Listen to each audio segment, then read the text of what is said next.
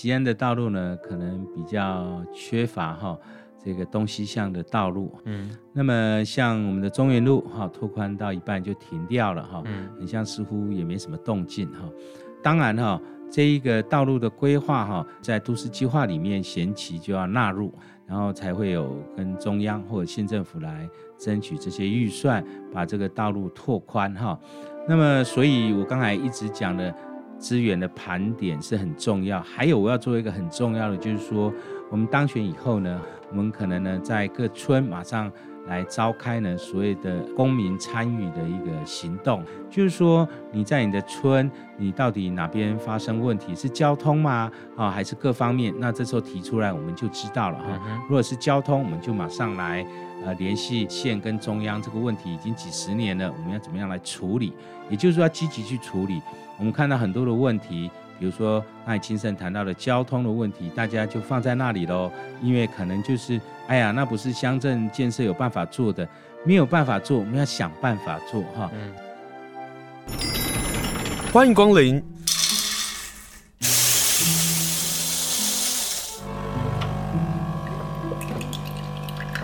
今天的盛情款待，请享用。今天我们要访问候选人，是我对他感到浓浓的好奇，因为他要三度参选，然后他每一次参选的时候，我就发现我身边的朋友们都是支持的，就是说对于他来讲，很多人都叫他老师、老师、老师、老师。如果我的老师出来参选的时候，我们会不会支持？会。但是所谓的支持又到底是什么？而这个支持的力量为什么会让今天的受访人呢？他不断的认为。他想要出来选，参加一场选举，绝对不会是一件玩笑的事情。参加一场选举是非常累。为什么今天的受访人呢？他执意要参选，我相信有一种力量，这个力量呢，希望在今天的访问的时候，我能够问得出来哈。这件事情很重要，对我来讲，我看着他从上一届的选举到今年的选举，我除了佩服之外，我想要感受那个力量，也希望把这个力量传达给听众朋友们。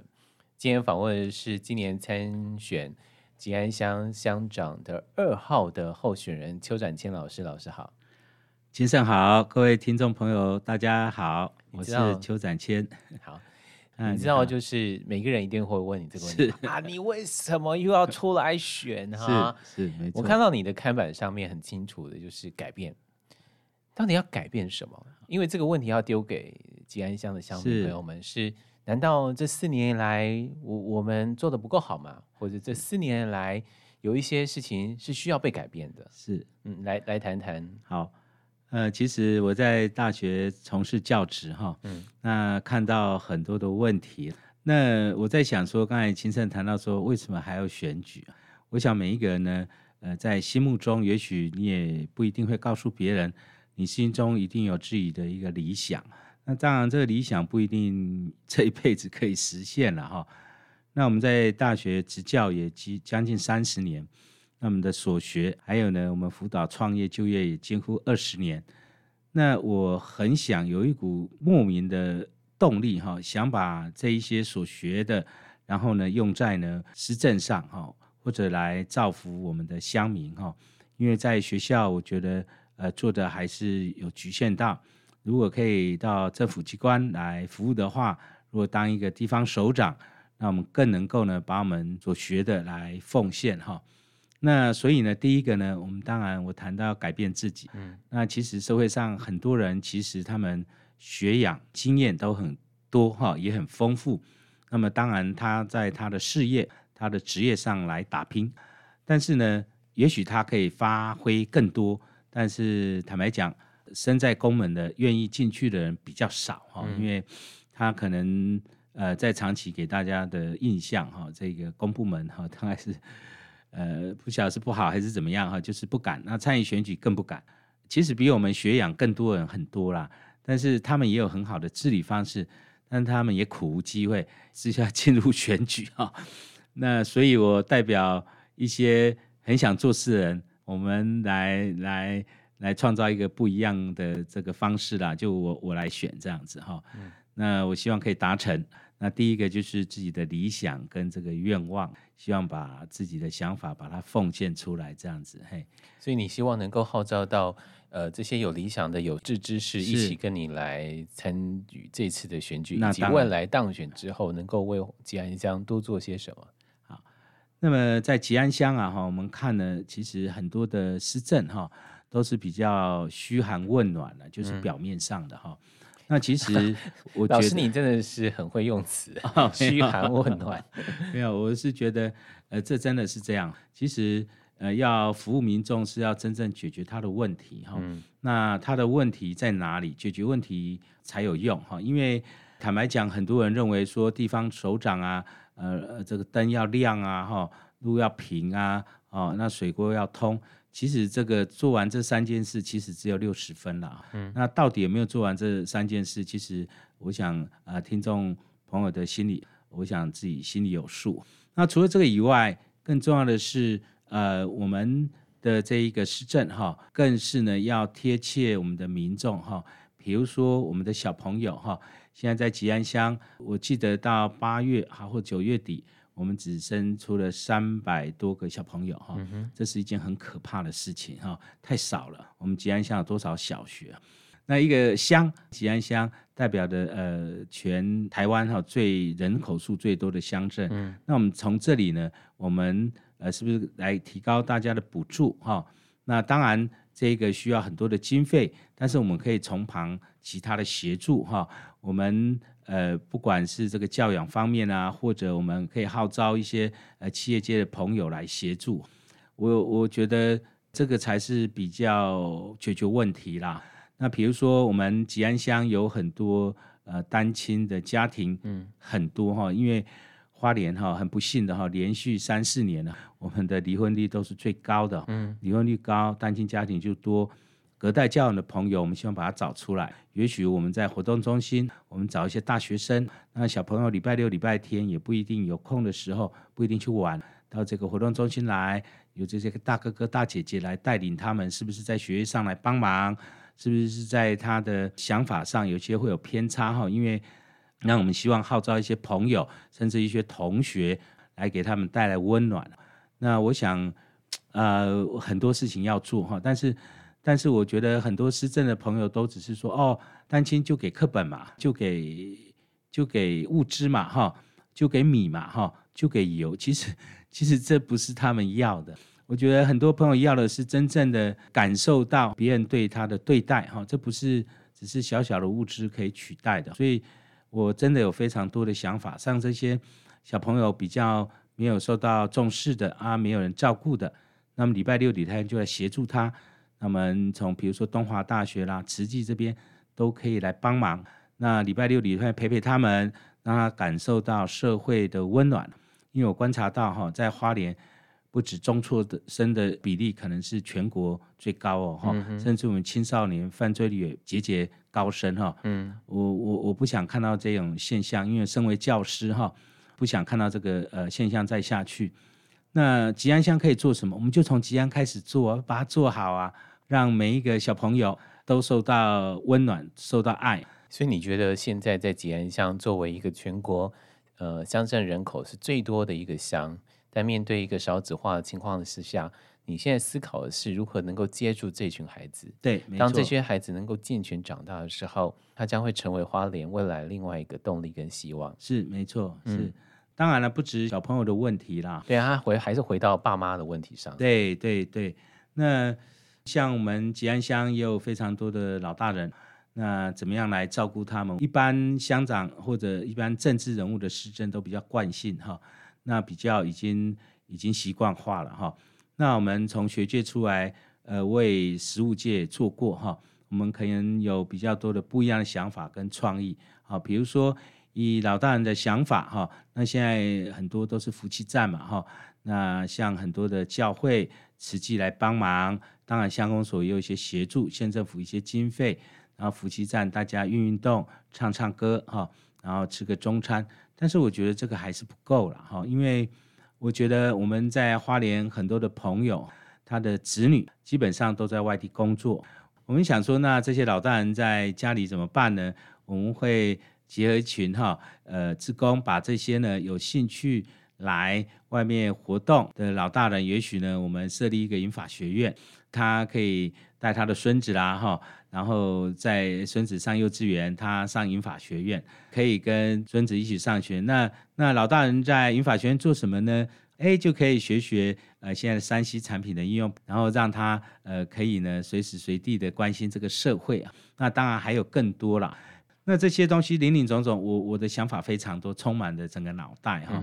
那一直苦苦无机会来做了哈。所以你参选是因为你脑袋里头有很多你想要做的事情，然后你觉得当做一个乡长的时候，有机会把这些给做出来。对。但是理想跟实际 会不会有落差呢？那这边跟观众还有亲身说明，当然理想跟实际，呃，有时候当然会有落差，但是呢。我们认为这些都是做得到的，嗯、啊，比如说一个云法学院，我们把老大人找来，小朋友上课，然后来呃帮这个老大人们上课哈、啊。刚才我们讲了小朋友的、呃、礼拜六、礼拜天，和、啊、一些啊、呃、比较弱势的朋友，把他们找来，找一些大哥哥啊、大学朋友来陪伴他们。我想这个很简单就可以做到。老师，如果我打断，我要问一个问题哦，就是会出来的老人其实都是健康的。嗯，会出来的老人基本上呢，我们提供一个环境，或是您这样的一个规划，他会出来。一样的小孩也是如此。是，但是对我来讲，吉安乡的乡长这个职务，如何能够让不愿意出来的老人，或者是他不想要出来的小孩，能够让他们出来？也就是说，您刚刚说那个彼此的认识互动，其实有一个很重要的关系，叫做他们被承接住了。是，也就是社会的资源，不管您说的是。呃，企业的呃厂商或者是中央政府的相关的补助，让他们被承接住。可是承接住的那个当下的问题是如何让他们出来？好，那这个问题很好哈。我在这一个证件里面也有谈过。那当选以后呢，我们要各村哈去盘点哈一些资源，嗯、去盘点一些问题啊。那我想进入村长啊、邻长。的这一个访问哈，我们很快就可以把这些资料收集。那小朋呃老人家不愿意出来，大概有几个层面啦。第一个是个性问题，那第二个是他不好意思出来哈。对，呃，第三个可能是呃，也许哈他身体比较不好哈，种种的问题，所以我们要一步一步来做。比如说他不好意思出来的，那我们可以透过呃邻长、村长的邀请，或者他的好朋友的邀请。好，让他愿意走出这个社区，不要每天关在家里看电视哈，人也容易呢身体不好。当然一开始可能会比较难，我所以我说要改变自己嘛，哈，也希望他们改变自己，走出家里哈，进入这个社会，那也许对他的身体啊，或者对他的想法上呢，都会有进步啦。但是我们可以试着哈，一个影响一个哈。嗯。那当然呢，如果是呃身体上。呃，生病的问题，那可能呢就呃用另外一种方式了。吉安乡啊，那如果各村十八村进入领长把呃这一些盘点出来以后，我们再呢呃来透过各个社团哈，那我想呢是嗯、一对一哦，要盯着看看这些人愿不愿意。那第一批愿意出来，就会有第二批。那第二批愿意出来，就会有第三批哈、嗯。那慢慢影响下去，所以我也希望说，以后啊，从老人家、小朋友慢慢的呃跟他们培养哈，跟他们相处，我们希望这边是一个很善良的城市啊。嗯。那人跟人之间的互动都会很好。我们从小念书到那么大，什么呃道德啦，什么善良啦，什么礼义廉耻哈。那我想这是做人最基本的。那我认为应该找一个地方把它发挥出来。我们从自己做起，从小孩子的教育、老人家的帮忙啊，甚至青少年，我有一些想法哦。比如说，我们的活动中心是不是我们对吉安乡的壮年或青年，他们需要怎么样的技术？我们透过职训局啊的联系来辅导他们，那这个都可以做。我我请教一下，就是就我在这四年看到的。嗯现任的乡长，呃，也很努力在做事情，是，是没错，他就会办很多很多的活动，是没错。那这个活动其实有一部分就是他得要花很多的预算啊，不管是从县政府的补助，或者是从中央这里的补助下来，你如何去调配那个比例啊？就是说，听起来你并不是想要办这么多的活动，是你想要回到生活面，你想要回到需要面，是你你想要回到人跟人之间的彼此的协助，是这个是回到我们的厚实善良风俗的这个关系上。对，其实活动并不是不能办啊，我们的活动看怎么办哦。现在的活动办理大概就是送东西啊，送送送，那不然就是摸彩啊，嗯、呃，几十台的冰箱不断的摸哈。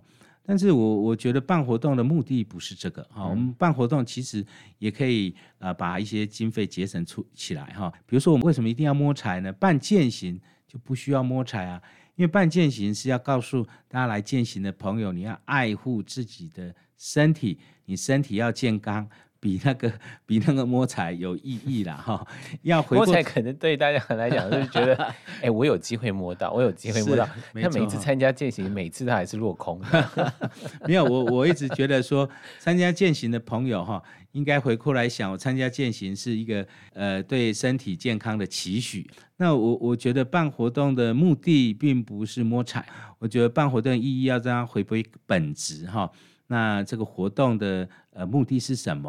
哦，而不是活动而活动啊！我想这样很多的经费就可以节省起来，嗯，然后呃可以再投入另外一边的呃经费哈，因为经费就那么多，总是会排挤啦。那当然，我刚才谈到的哈，要先盘点一下资源。那我想这个都是我的专长，呃，我们有很多的创意，很多丰富的想法。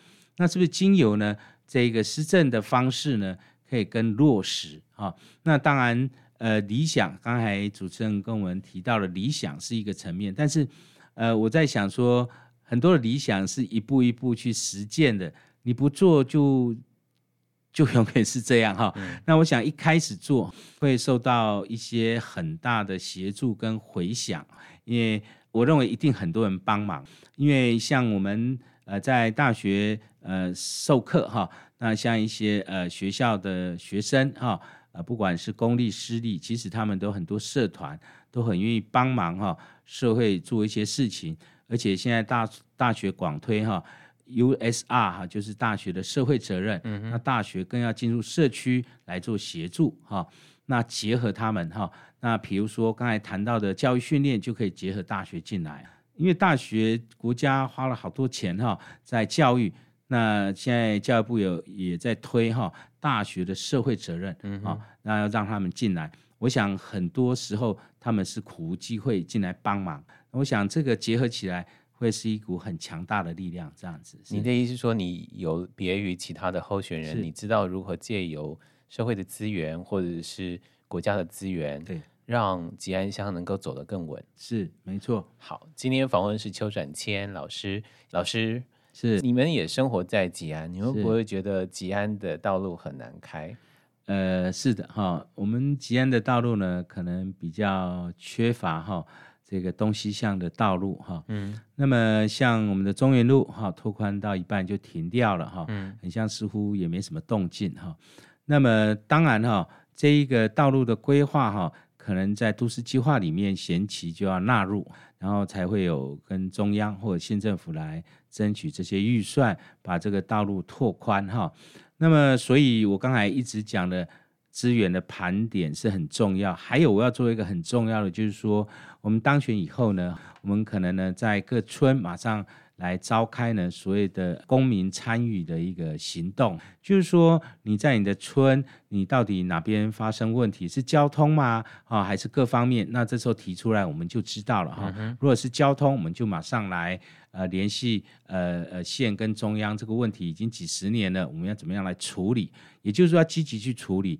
我们看到很多的问题。比如说刚才清盛谈到的交通的问题，大家就放在那里喽，因为可能就是，哎呀，那不是乡镇建设有办法做的，没有办法做，我们要想办法做哈。嗯、就比如说我常常在讲说，像我们的呃铁路哈，铁路我们吉安车站旁边有一个涵洞崩坑哈，那个才限高才才一点多公尺，哦，那个一直都是个大问题，那是几十年了哈。嗯比如说我们在在花莲市这边也是哈，在那个平交道花龙这边再过去一点，那也是两个涵洞哈。嗯、那个在那个劳工中心，成了一个地方特色啊，啊 地方特色，那个是很危险的哈。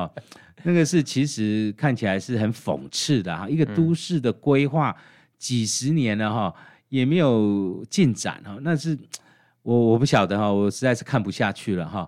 所以刚才清盛谈到了交通问题，那这个一样哈，在都市计划里面就要纳入来规划，那来盘整这个呃交通。那么东西向的道路到底足不足够？需要花多少钱？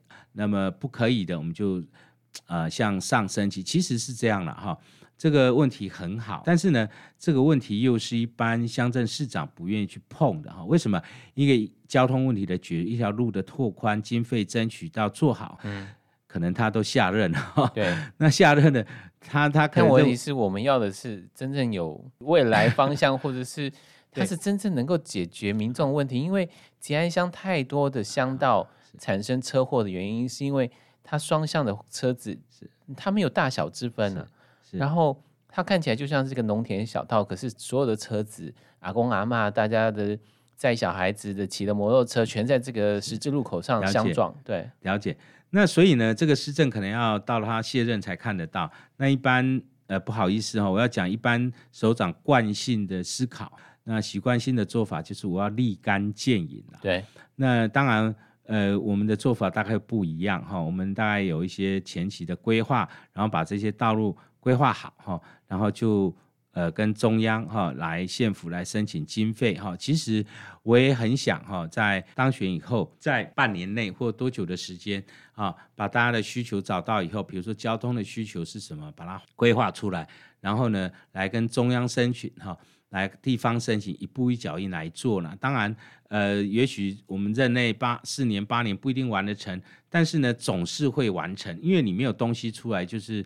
别人不会跟你补助了哈，嗯、那还有很多东西要盘点的，就是说，呃，很多的呃乡镇市长哈，常常会做很多的呃，比如说桥梁上做一些装置艺术哈，或怎么样。嗯、但是呢，我我发现，我就以我们这一个七角川西来看，很多的桥梁上面哈。嗯但是也有朋友跟我说啊，这些上面放了很多东西，其实会挡住我们的视线，那可能对对行车的安全也会有问题。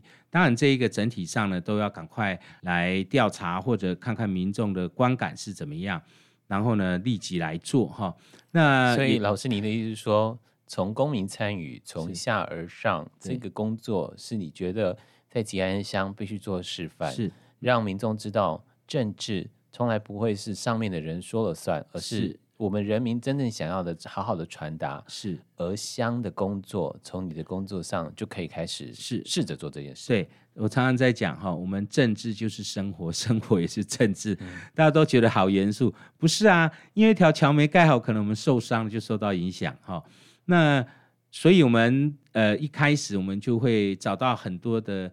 呃，问题啊，因为常常啊，呃，以前的施政啊，设计一条桥梁，我想人民没有任何参与的权利，就设计就盖了嘛，哈。嗯。那盖好觉得不足再盖，就不断的追加预算，哈。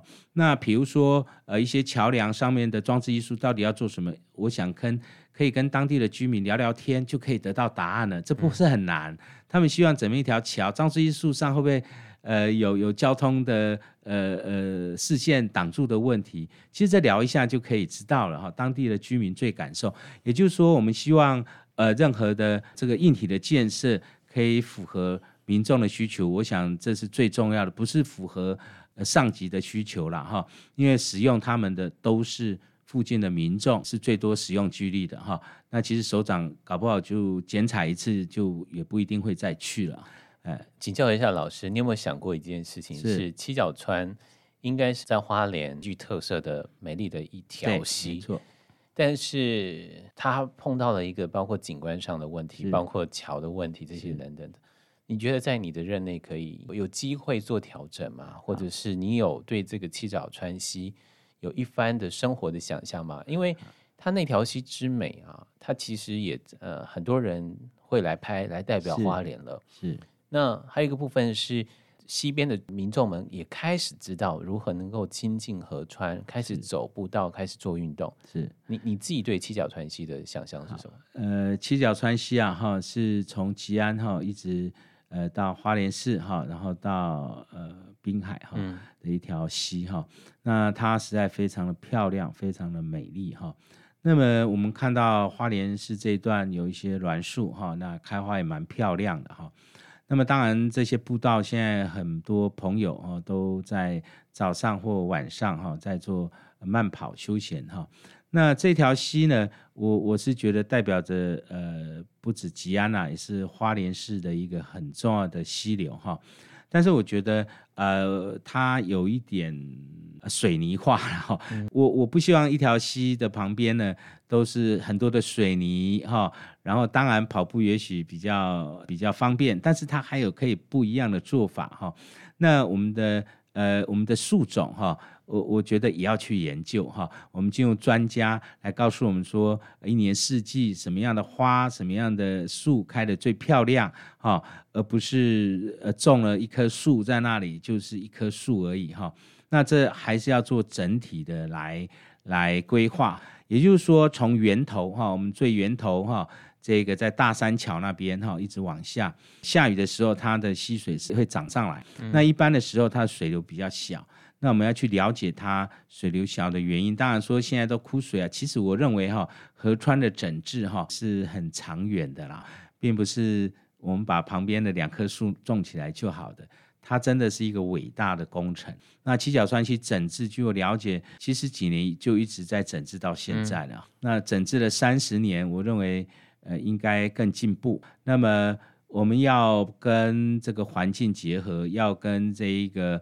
呃，居民结合，所以我希望看到这条溪呢，是从上游到下游哈，一年四季有不同树木的开花，呃，开花结果，我们来分段，来让这个七角川溪有不一样段落，有可以呈现出不一样的四季的美感。那也就是说，哎，可能在夏季的时候，哪一段是最亮丽的？在哪一季的时候，让大大家的那个脚步可以在各种不一样的地方来移动。可能在冬天的时候，我们上游是最好看的；嗯、我们在呃夏天的时候，下游是最好的。当然，七角川去贯穿哈吉安一直到出海口，我希望每一个朋友都可以把这七角川溪从头到尾都认识。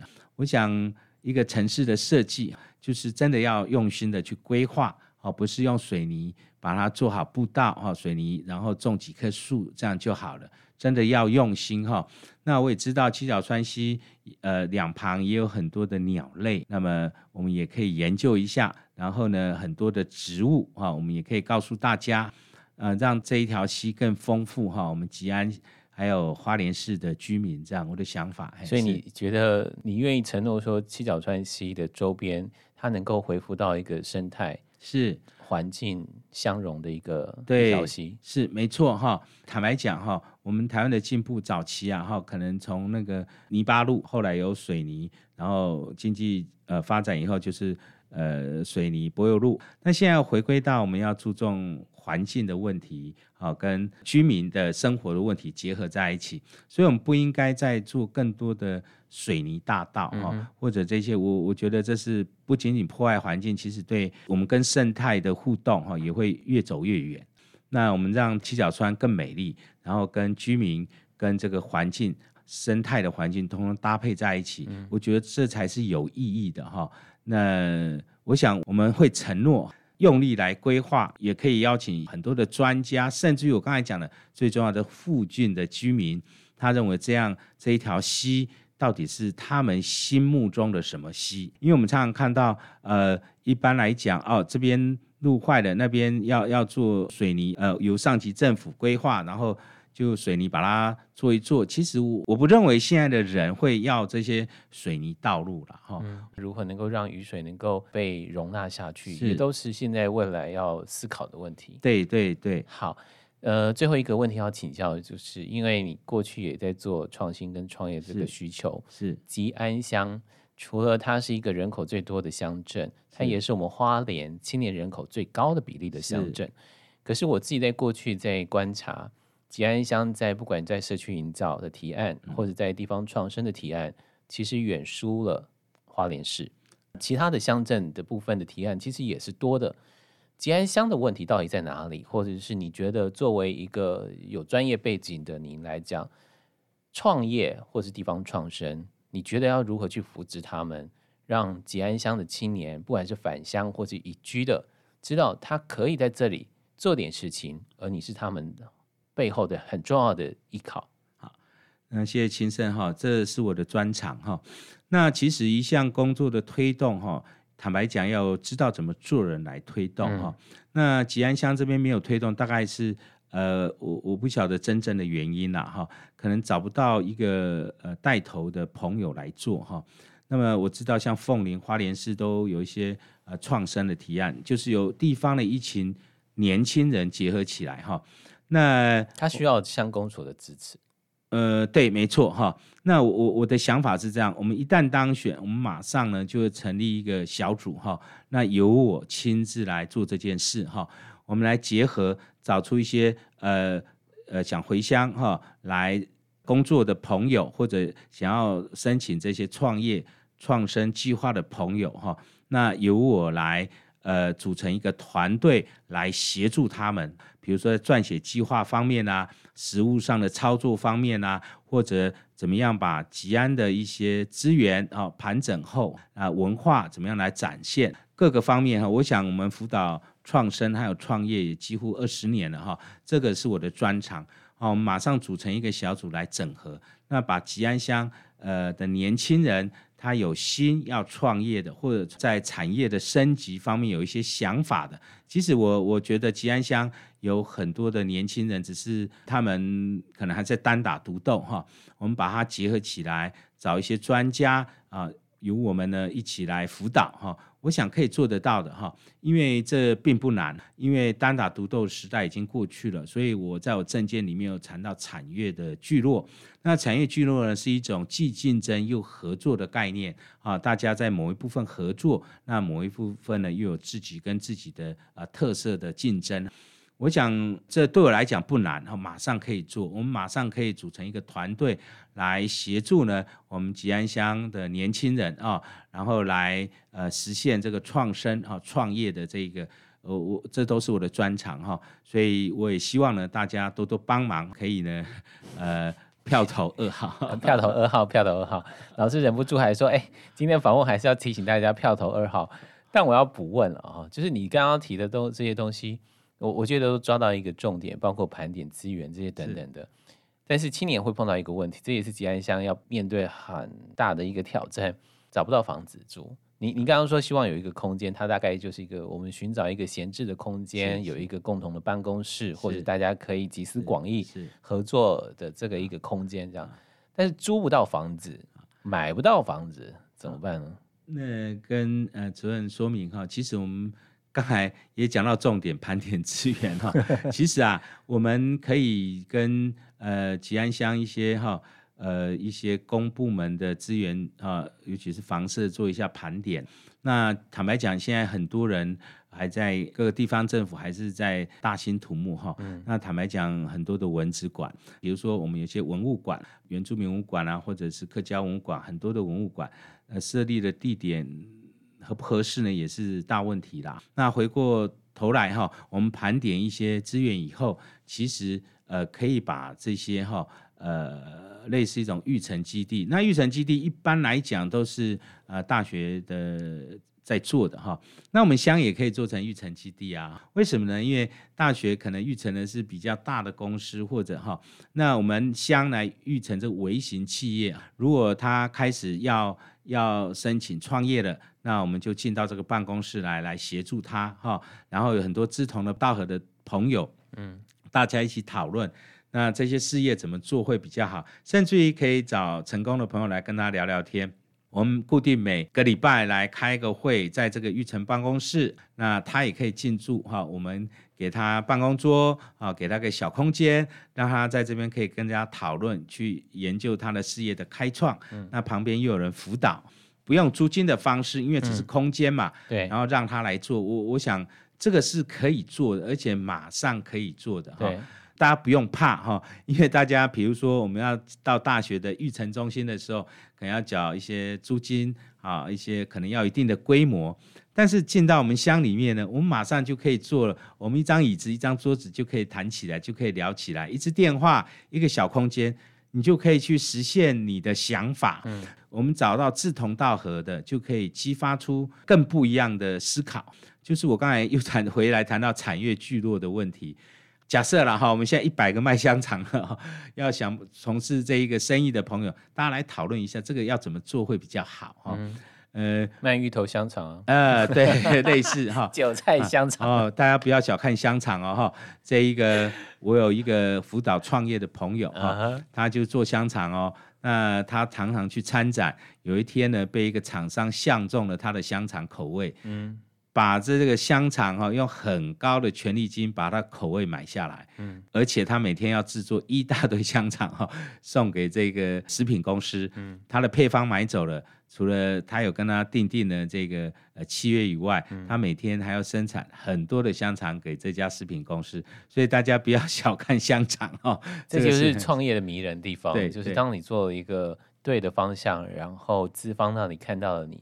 也许买了你的公司，是，是，但你也 拿到一大笔的 未来的创业的基金，是，那也是另外一种的鼓励。是，今天访问邱展谦老师的原因，是因为其实，在谈地方创生，我想要跟听众朋友报告一下，地方创生它不单单只是给予年轻人，年轻人所要做的这个地方创生，他有没有可能去看到这个地方的特色？老师刚刚讲的盘点，是，当我发现，在吉安乡的老人他们需要什么，地方创生它其实可以。顾及到老人的需要，而设计出一些的工作机会，或者是企业发展的目标跟方向，吉安乡就会走出属于吉安乡的企业或者吉安乡的创业的机会。今天非常谢谢邱展谦老师，二号邱展谦，好，谢谢，感恩。今天访问的是二号参选吉安乡的候选人邱展谦老师，老师谢谢您，谢谢，谢谢，谢谢清盛，谢谢。